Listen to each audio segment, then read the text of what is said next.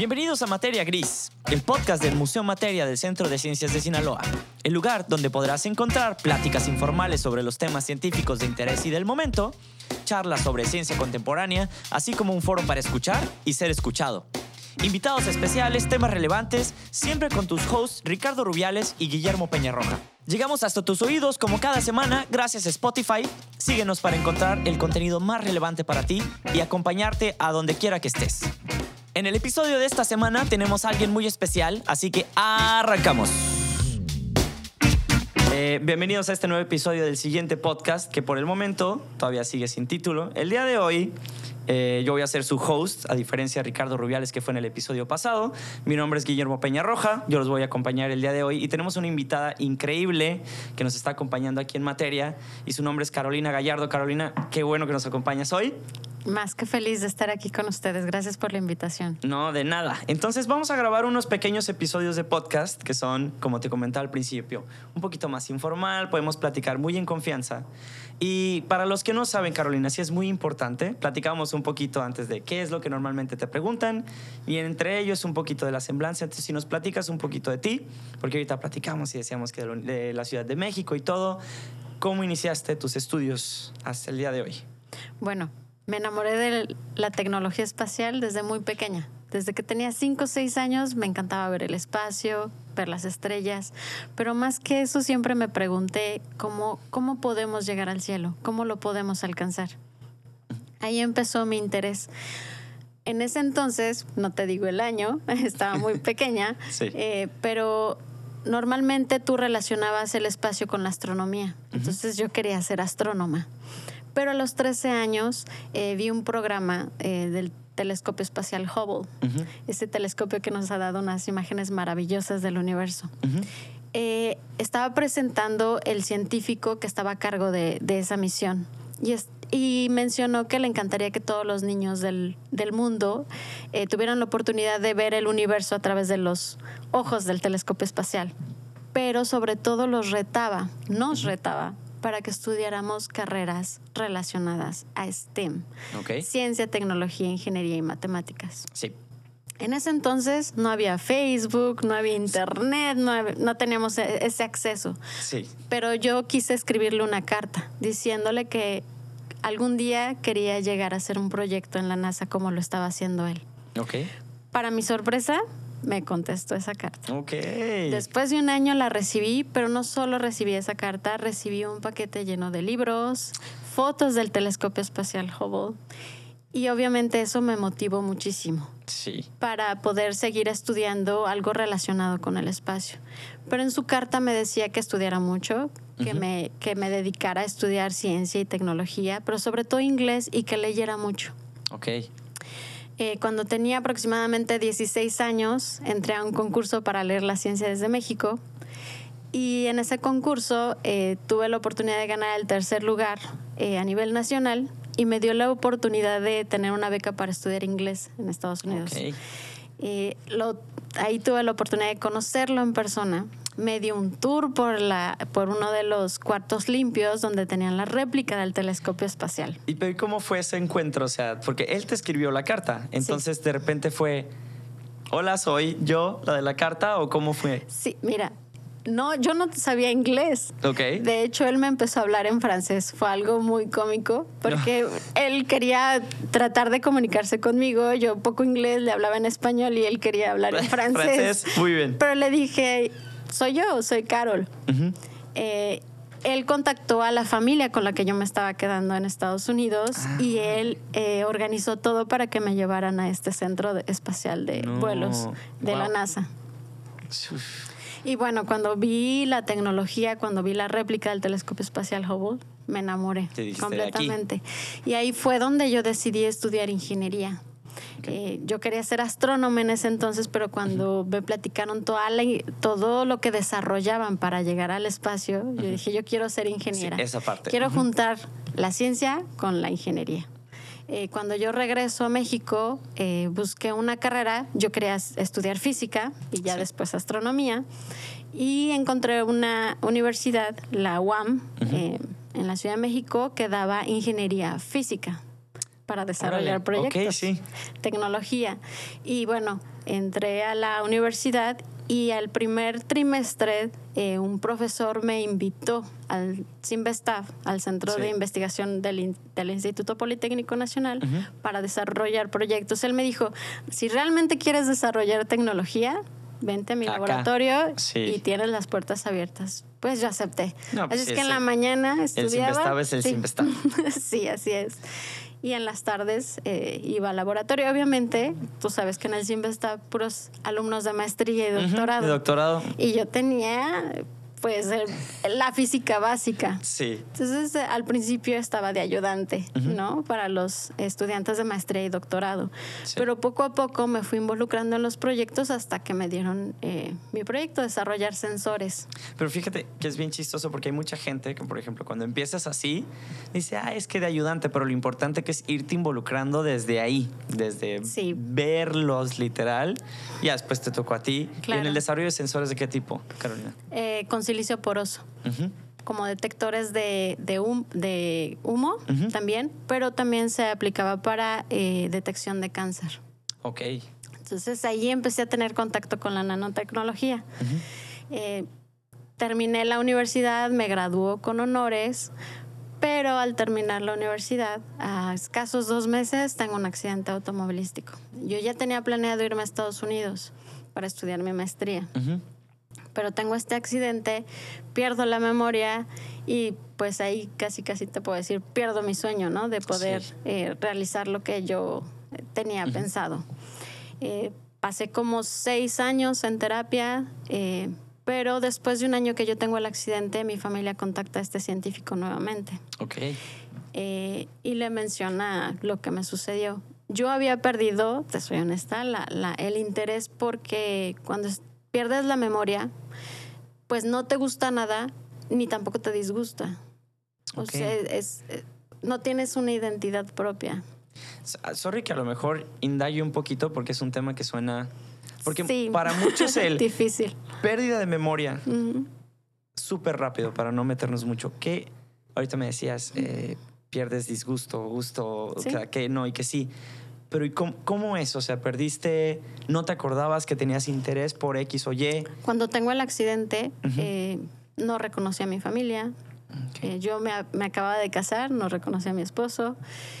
Y al mes, eh, porque yo estuve dos semanas en el hospital, pero al mes eh, me hicieron exámenes, el neurólogo, y, y es donde se dan cuenta que no sabía ni siquiera sumar. Ahí es donde empiezan a ver que yo tenía problemas cognitivos.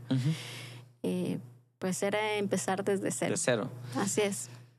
Uf, Empezar a leer, a- aprender nuevamente. aprender aprender y todo. Obviamente, para mí el primer año fue muy difícil porque, pues, mis profesores se acercaban conmigo, mis compañeros, y me decían, no te preocupes, te vas a acordar de las cosas poco a poco. Pasa el tiempo y te das cuenta que sigues Que- en ceros. no. Sí, entonces e- es, muy difícil. Es, Tienes que tener acompañamiento. Es ahí cuando empiezas a tener terapias cognitivas, también de aprendizaje, empezar a moverte, porque también estuve seis meses sin caminar. Ok. Es todo un proceso. Eh, cuando este científico me vuelve a contactar, me escribe en su carta, quizá te tome más tiempo alcanzar tu estrella, pero siempre va a estar ahí para ti. Esas palabras me llegaron Sí. completamente, me movieron todo. Y ahí fue donde yo entendí que sí, quizá me iba a tomar mucho tiempo volver a retomar lo que había sido alguna vez mi sueño, pero con esfuerzo y con dedicación, algún día podía llegar Sí, otra vez híjole. mi estrella. Eh, después de seis años de estar estudiando, estaba haciendo homeschool, Ujú. estudio en casa, me sentí preparada y pedí una beca para irme a estudiar a Europa.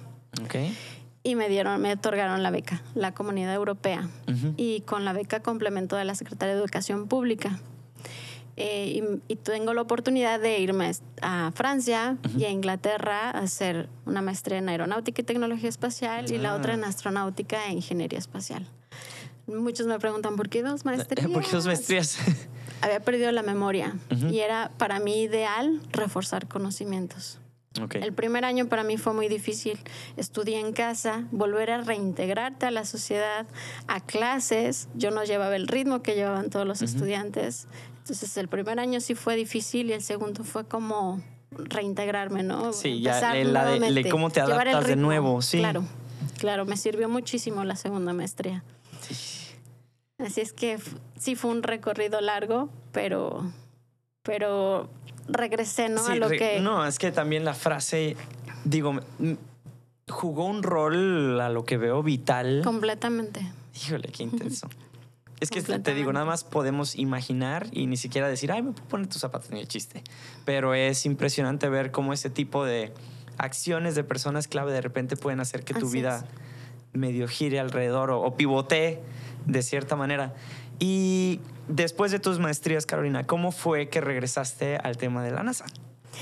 Al finalizar mi segunda maestría, eh, nos dieron la oportunidad de realizar un proyecto donde nosotros decidiéramos, podíamos irnos a la industria aeroespacial o a algún centro de investigación espacial.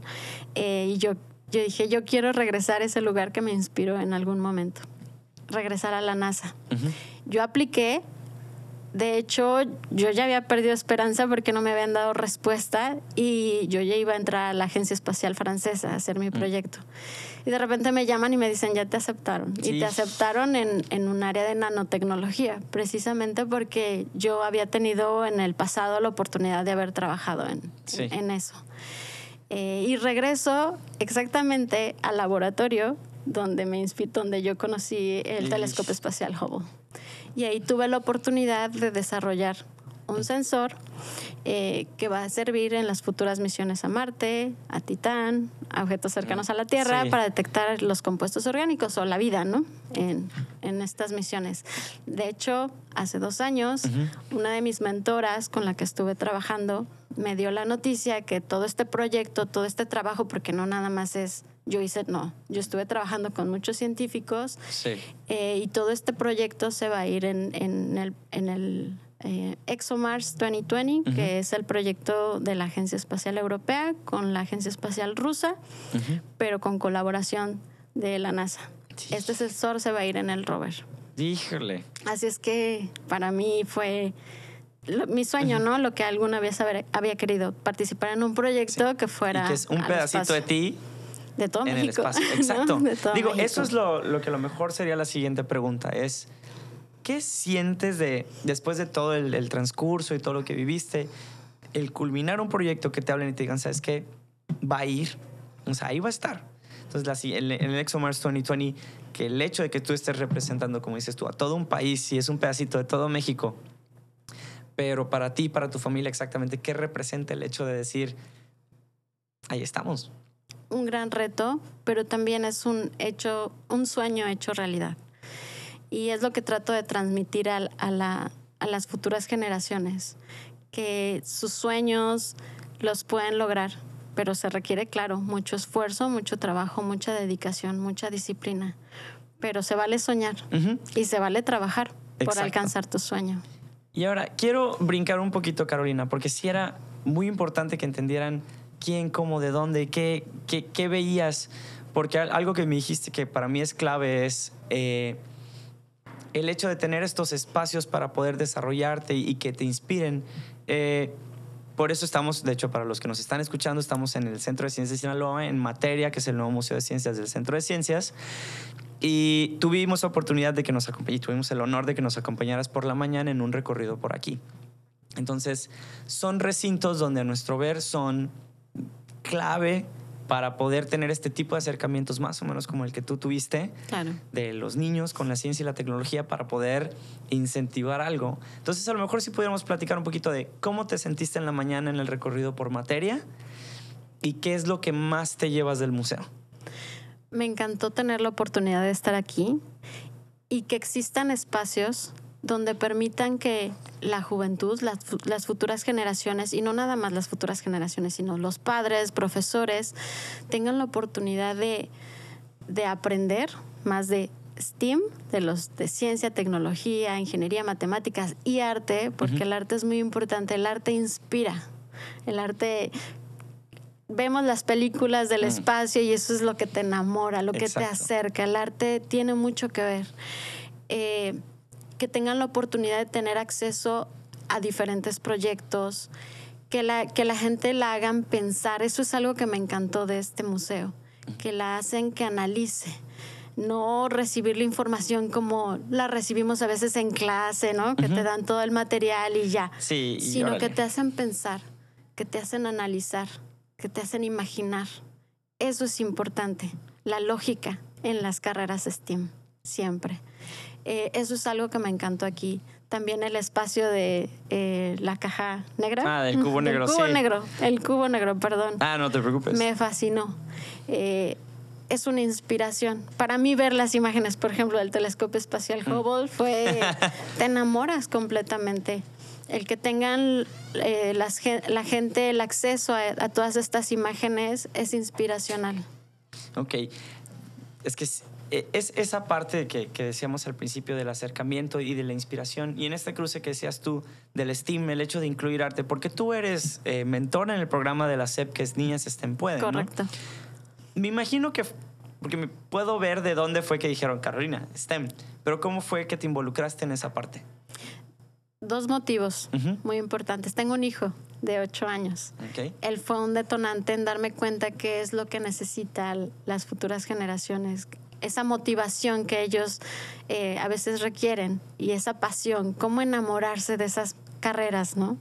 Pero también el hecho de que este científico de la NASA para mí fue como un mentor y agradezco mucho porque él fue esa persona que me hizo creer que una carrera en tecnología espacial era posible. Eh, ser mentora para mí es una gran responsabilidad, pero también es un privilegio. Yo fui inspirada y te puedo decir eh, de primera mano que es tener un mentor, que es sentirte inspirado. Y eso es lo que yo quiero también hacer con las futuras generaciones. Es que es eh, una parte importante, como tú decías, de tener un mentor y también ser fuente de inspiración. Claro. Porque, digo, me imagino de que de repente lo hace escuchar y suena medio fuerte y decir, inspiro, pero tener el poder de, de inspirar a otras personas a que realmente, porque yo vi, y sobre todo cuando se te acercaron un grupo de niños, me dio, escuché un niño muy clarito que dijo, yo quiero ser como tú, pero volteé y el niño estaba súper chiquito y dije yo, qué padre, porque tener, y después con tu historia, con la del doctor, también me hace mucho sentido porque por ahí va. Y es este tipo de espacios lo que, pro- los que propician el acercamiento. Así es. Y de ahí también vi que se movieron un poquito al espacio STEAM, que es el espacio este que tenemos aquí en la orilla. Y vi que estuviste un rato por allá. Y te tengo que preguntar, porque ahorita lo primero que queríamos atacar es tú como parte de Niñas STEM Pueden, que es el programa de la SEP, precisamente, de- sabes, que es para atacar una problemática que hay de, del involucramiento de las mujeres y las niñas y las adolescentes en temas de STEAM. Bueno, en este caso STEM, lo vamos a englobar en STEAM, pero lo quisimos hacer, como ya te han de haber platicado, a través de, de este tema que pudiera sonar cliché, que es la moda. Pero es la industria que hay detrás de para poder hacer las cosas e involucrar todo este tema. ¿Tú cómo viste el espacio? ¿Cómo, cómo te sentiste, no? Me encantó el espacio porque es un tema, como tú dices, que le llama la atención a la mujer. De hecho, desde que yo entré, pues me llamó la atención, ¿no?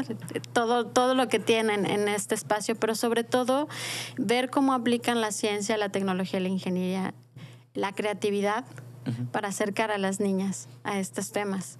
Eh, wearables, hablábamos de wearables ahí. ¿no? Exacto. Todo lo que puedes desarrollar. Y yo lo enfoqué un poquito a cuestiones espaciales, ¿no? También el desarrollo de trajes espaciales con wearables, todas estas necesidades que en un futuro vamos a tener. El hecho de que ustedes estén acercando a temas que son parecería futuristas, pero que son necesarias a las niñas y que vean las necesidades que estamos teniendo como sociedad y que ellas puedan ser parte de el desarrollo de esta tecnología es un espacio fabuloso. La verdad es que ustedes están poniendo el ejemplo para muchos estados, para que puedan involucrar también la cuestión de arte a, el- a las, a las carreras STEM. Y mil gracias. Eh, y qué bueno que te gustó, porque de entrada, eh, cuando te, vamos a ser muy honestos, eh, cuando supimos que por fin ya era un hecho, viene Carolina y fue, es mentora de STEM, o sea, tiene que estar con nosotros en el espacio STEM porque queremos saber también cómo, cómo te veías tú y cómo involucrabas y sobre todo este cruce que haces que es bastante interesante, de cómo lo brincas de un tema que a lo mejor puede sonar a solo moda traspolarlo directamente a un tema que tiene que ver con desarrollo de wearables, los trajes espaciales del Así futuro, es. las necesidades que vamos a tener como seres humanos, Así es. cruzado con temas que también tienen que ver, porque te han de haber platicado que como museo trabajamos sobre los desarrollos de objetivos sostenible. Y desafortunadamente una de las industrias que más- contamina a nivel mundial es la industria Sí, de la moda, todo el tema del fast fashion y demás. Y al mismo tiempo tener estos cruces de wearables con ciencia y tecnología, pero también con temas de desarrollo sustentable, que allí yo creo que es muy potente, sobre todo en este tema del potenciar la creatividad aterrizada a Así es. algo, a mí se me hace genial. Y aquí sí te lo tengo que preguntar así, de que ya te pregunté y me, me contestaste un poquito, pero ¿cuál fue la experiencia o cuál fue tu experiencia favorita en el museo? Yo creo que todas, es que es... es- es- No me obligues a es- escoger. es en serio, sí, no, no me obligues. a- Lo que pasa es que cada área tiene un motivo diferente. Sí, me encantó que me hicieran pensar y analizar. Y eh, vi a los niños, por ejemplo, eh, queriendo imaginar para qué eran las cosas, cómo aplicarlas, las preguntas que les hacen. Son espacios específicos, pero donde pueden desarrollar su creatividad. El, cu- el cubo. Sí, el cubo negro. El cubo, otro donde inspira, ¿no? Y te lleva a imaginar y a, a estar en lugares que a lo mejor presencialmente no puedes estar, pero te están inspirando. Eh, Exacto. pero también ves la tecnología ahí. Entonces, no te puedo decir qué espacio porque todos me encantaron. todos llevan. Y yo creo que tienen un objetivo, inspirar, motivar y que las personas que ten- es- vengan aquí puedan aprender y ver cómo se aplica, ¿no? La tecnología, la ciencia, las matemáticas. Las matemáticas no son aburridas, son divertidas Exacto. y se aplican a un sinfín de cosas. No, no, no nada más es sumar, restar números, no, es ver cómo aplicarlo, ¿no? Cómo resolver problemas. Exacto.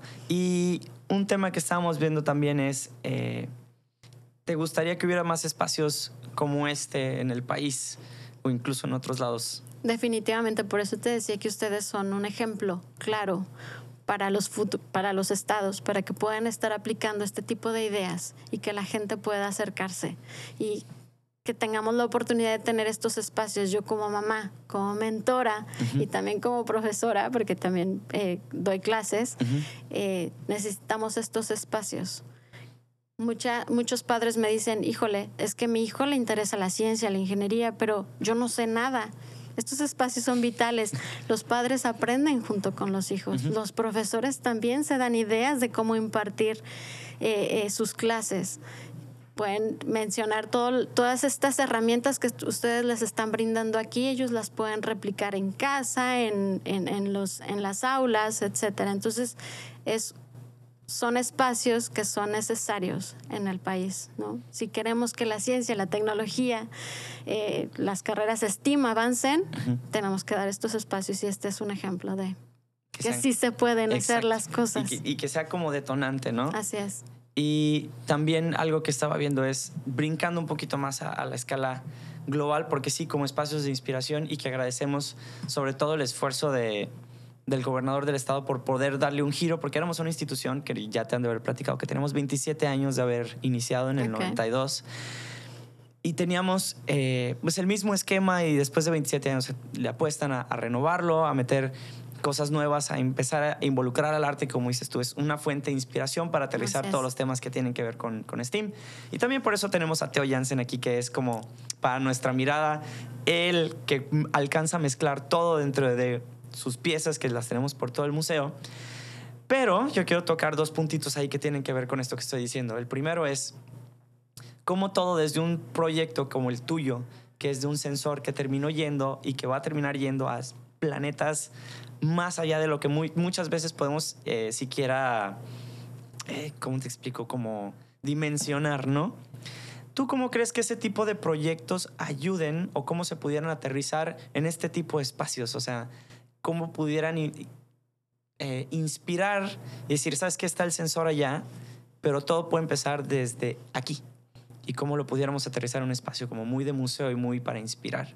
Claro. Pueden poner sensores. Simplemente el hecho de que tú le digas a un niño, ¿cuáles son los sensores que tenemos en el cuerpo? Pues nuestros sentidos. Simplemente de, de ese tipo de preguntas que tú puedas aplicar aquí en el museo, tener sensores y que puedan ver toda la gama de aplicaciones que tienen en el mundo real, en wearables, Mm. ¿no? En todo. Es, un, es una puerta para que ellos puedan entender todo lo que se puede realizar con estas, eh, en tecnología, en cuestión de tecnología. Carolina, pues es increíble y te lo voy a preguntar como mentora. ¿Tú crees que definitivamente este tipo de espacios ayude a acercar a las mujeres más a los temas de STEM y STEAM? Definitivamente. De hecho, siempre que vamos a dar conferencias, eh, pedimos o, o- o invitamos a la gente que puedan visitar estos espacios. Existen. Así es que hay que, Hay que invito a la gente, claro, invito a la gente a que pueda asistir, que venga a este espacio, que tome conciencia de todas las oportunidades de aprendizaje que hay aquí y que lo repliquen, que vayan, que platiquen todo lo que aprendieron. Eh, algo que me gusta de este museo es que van a estar rolando todas las eh, muestras que tienen aquí, lo que se presenta, no sé cada cuándo lo van a estar rolando. Lo estamos aproximadamente cada cinco o seis meses. Entonces, tú vienes en seis meses y ya no son las mismas exposiciones. Estás aprendiendo continuamente.